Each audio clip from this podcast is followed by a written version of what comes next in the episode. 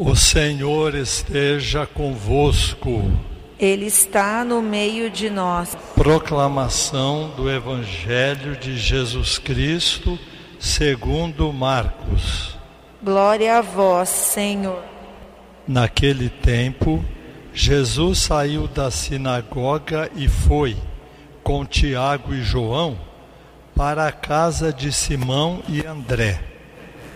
A sogra de Simão estava de cama, com febre, e eles logo contaram a Jesus. E ele se aproximou, segurou sua mão e ajudou-a a, a levantar-se.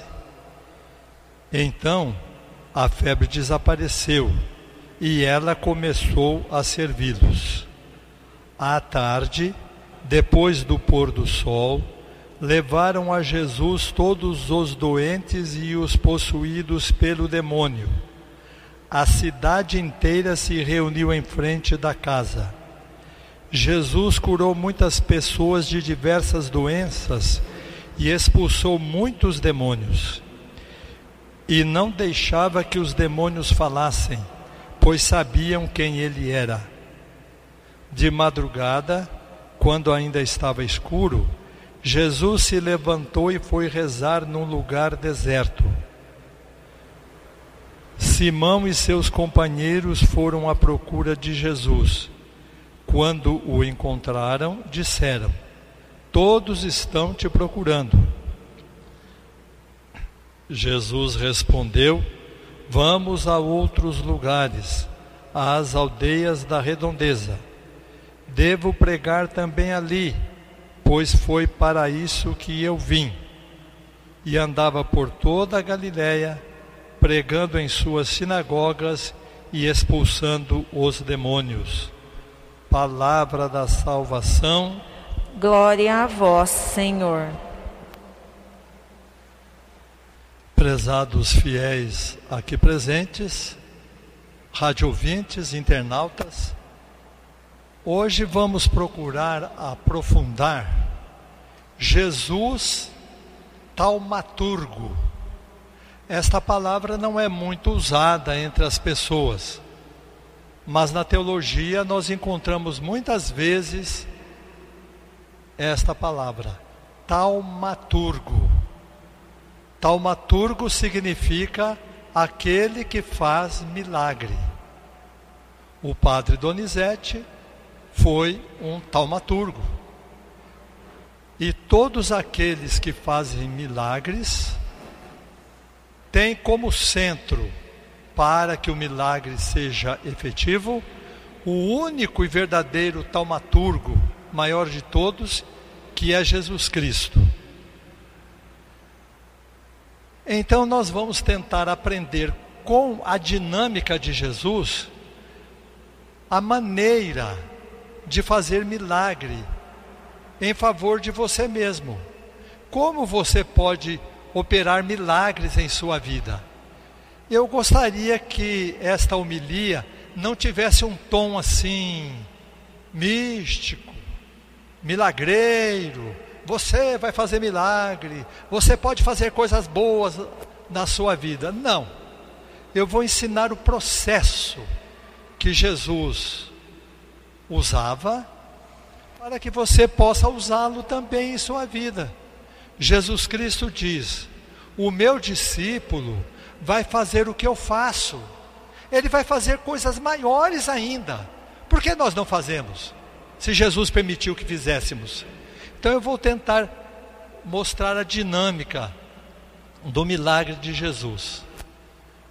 Os três sinóticos são Mateus, São Marcos e São Lucas mostram em todos os milagres de Jesus a mesma dinâmica. Então, nesta primeira parte, nós vamos tentar entender a dinâmica do milagre. Primeiro, natureza da doença. Segundo, intervenção do taumaturgo. Terceiro, constatação da cura. Todos os milagres de Jesus seguiam esse processo. Então, primeiro, natureza da doença. A sogra de São Pedro estava com febre. Primeiro precisa saber qual é a doença. Estava com febre. Em segundo lugar, a intervenção do taumaturgo. O que Jesus fez? Segurou-a pela mão e puxou-a para que se levantasse. Terceira coisa, a constatação da cura. Ela começou a servir. A febre foi embora, ela passou a servir Jesus e os apóstolos. Vocês se lembram do evangelho do domingo passado? A mesma coisa. Natureza da doença. Um homem que tinha um espírito mau. Segunda coisa, intervenção de Jesus. Sai desse homem. Terceira coisa, constatação da cura. O demônio deu um grito e saiu. E o homem ficou normalmente ali na sinagoga. Vamos aprender como fazer isso em nossa vida, no dia a dia. Vocês perceberam que segue mais ou menos o processo da medicina? Vamos ver nesse segundo ponto, nessa segunda parte, a dinâmica da medicina. Primeiro, o diagnóstico. O médico chega e diz: Você está com tal problema. Segunda coisa, a intervenção do médico, ou como é mais comumente chamado por aí, o procedimento. Vai ficar na UTI, vai ficar na enfermaria, vai tratar em casa, precisa de antibiótico, não precisa? Intervenção, é o segundo. Terceiro, a alta. Depois de muito tempo, o médico vai lá, olha o paciente fala: Hoje eu vou te dar alta. Pronto. O processo de Jesus é o mesmo da medicina. Podem notar. Então, o que é preciso? Saber bem qual é a doença. Tomar consciência. Todo mundo sabia que a sogra de São Pedro tinha febre. Mas é preciso saber que tem. Tomar consciência. Vocês imaginem, se um homem está com dor de estômago e começa a tomar uns remedinhos para curar o estômago, e na verdade é problema no coração. Problema do coração dá mal-estar no estômago. E depois passa um pouquinho para continuar ele vai assistir ao jogo de futebol do time dele. O time perde e ele morre de infarto. Ele não soube qual era a doença, ele não fez a intervenção certa e ele não foi curado. Muito bem. Agora que eu vou explicar como cada um de nós, nessa terceira parte, pode ser o próprio taumaturgo com Jesus praticando o que ele nos ensinou. Seguindo estas três partes de Jesus e da medicina, vamos fazer no dia a dia os pequenos milagres que podemos fazer.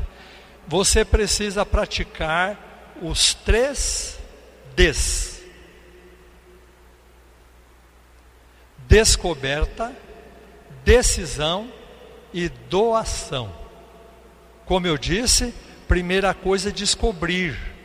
Você está com dor de cabeça e vai falar porque comeu abacaxi, chupou o abacaxi? Pode não ser. Pode ser, vamos supor, uma esposa pode estar com dor de cabeça de raiva do marido. Então ela tem que saber que raiva não é contrária ao amor. Ela está com raiva porque o marido não fez o que ela queria. Então, primeira coisa é saber o que é. Depois decidir. Se ela sabe que está errada, dizer: não, Eu estou errada, essa dor de cabeça vai sarar. Ou então, ele está errado, eu vou falar com ele. Decisão. E depois da decisão, a alta. Continuar a amar o marido, continuar a amar o filho e tocar o barco. Guardem esses três Ds: descoberta, decisão e doação. Na conclusão, nós vamos ver como é saudável estudar e conhecer o modo de Jesus agir. Conhecendo o modo dele, nós vamos entendendo o nosso. O Papa Francisco fala que o padre na homilia não pode dar uma aula. Homilia não é aula. E nem uma lição de exegese. O que eu fiz aqui não é isso. Eu procurei aproximar Jesus, taumaturgo, ao seu coração, para que você seja seu taumaturgo. Agora eu vou dar só uma aulinha rápida e vou pedir licença pro, para o Papa para eu poder fazer isso. O Papa Francisco me autoriza. É o seguinte: olhem como é bom conhecer o Evangelho no fundo. Por isso eu falo a vocês: peguem um caderno, escrevam, leiam de vez em quando, pratiquem o Evangelho, marquem alguma coisa para poder crescer. Vou dar um exemplo. Isto que eu falei hoje a vocês, eu estudei por minha conta há quase 40 anos. Vou explicar como. Mateus, Marcos e Lucas contam a respeito da sogra do São Pedro. Os três contam esse milagre. Eu peguei uma folha de papel amasso, aquela antigamente eram grandes, hoje é pequenininha, né? antigamente eram grandes. Fiz três colunas e coloquei cada evangelho na mesma atitude de Jesus. Então, olhem só como é interessante. São Mateus diz assim: Jesus tocou na mão da sogra de Pedro. Por que São Mateus diz assim? Porque São Mateus é discreto, o evangelho dele é discreto, é um evangelho bem dividido, é dividido em cinco partes, todas as partes seguem o mesmo processo. Então é assim, aquela pessoa mais metódica. Olhem São Lucas. São Lucas. São Lucas diz assim: a sogra de Pedro estava com febre alta. Os outros dois não falam que a febre era alta. Vocês sabem por quê? São Lucas fala que a febre da sogra de São Pedro era alta? Porque ele era médico. Médico. Ele não conheceu a sogra de São Pedro. Ele foi pesquisar, contar o que estava acontecendo com ela e falou: Ah, febre alta. Ela tinha um problema mais sério. Por quê? São Lucas é solene. São Lucas diz assim: Jesus inclinou-se e disse: Vai embora a febre. Esconjurou a febre. Jesus não tocou na sogra de São Pedro, segundo São Lucas. Olhe que coisa. E hoje, São Marcos, desse evangelho, diz que pegou na mão da sogra de São Pedro e ajudou a levantar-se. Por quê? Porque São Marcos é mais popular. São Marcos coloca Jesus no meio do povo, Jesus falando de maneira simples. Eu tive um professor de teologia que diz assim: parece que São Pedro está dizendo, pegou na mão da sogra de São Pedro e puxou, falou, vai trabalhar, mulher. Dá essa impressão. São Marcos é desse jeito. Olhem o que eu aprendi. Quando eu vi o último item constatação da cura, está escrito assim: nos três, prestem atenção, nos três, está escrito assim: e ela começou a servi-los. Olha que coisa bonita. Cada um fala que foi de um jeito. Se um adolescente vai a uma escola e um professor fala que o evangelho é mentira, porque um evangelista fala de um jeito, outro evangelista fala do outro, outro fala do outro, o adolescente acredita e não sabe que o mais importante é a constatação da cura. O que a sogra fez? Ela participou da comunidade dos apóstolos, ela foi lá, naquele tempo não havia, mas vamos dizer assim, fez um cafezinho e serviu a eles. Que coisa bonita. Eu vou contar um fato, e sempre peço autorização à pessoa, e aconteceu isso há muitos anos. Eu atendi a uma adolescente, ela tinha ânsia de vômitos constantemente, quase desmaiava, estava branquinha, pálida. Eu comecei a ajudá-la e perguntei quando ela sentia essa ânsia de vômito. E ela não se lembrava. Olhem a primeira parte. Saber qual é a doença. A doença dela não era ânsia de vômito. Não adiantava tratar do estômago. Você observa quando você sente isso. Naquele tempo, muitos anos, havia muito móvel de madeira maciça e geralmente os móveis eram invernizados. Ela disse: Ah, padre, observei que me dá esse negócio ruim toda vez que eu vejo um móvel, eu vejo um guarda-roupa, me dá esse negócio ruim. Eu vejo uma cadeira dessas antigas, também dá. Uma mesa me dá isso. Eu falei, então agora você vai para sua casa, espera uns dias e tente ver se você lembra de alguma coisa. Ela voltou e disse: Lembrei. Ela tinha 13 anos, né? Ela disse: Quando eu tinha 3 anos, eu não lembro quem é que tinha morrido.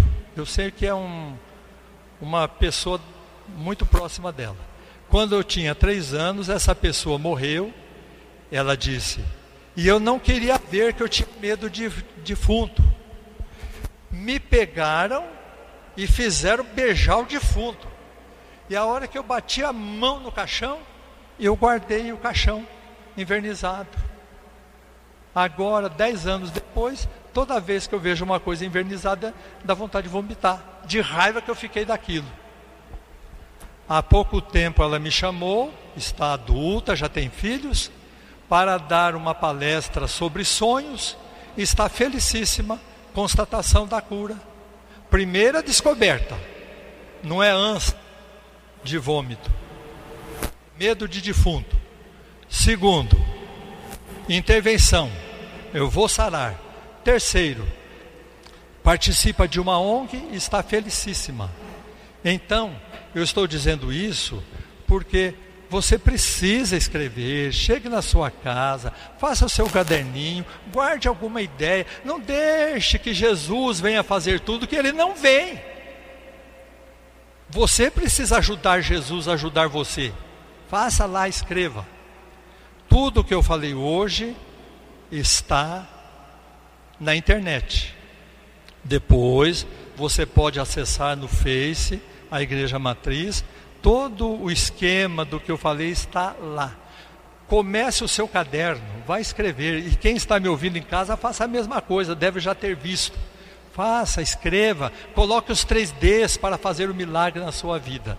Então, não se esqueçam disto: a descoberta, a decisão e a doação para fazer o verdadeiro milagre com Jesus.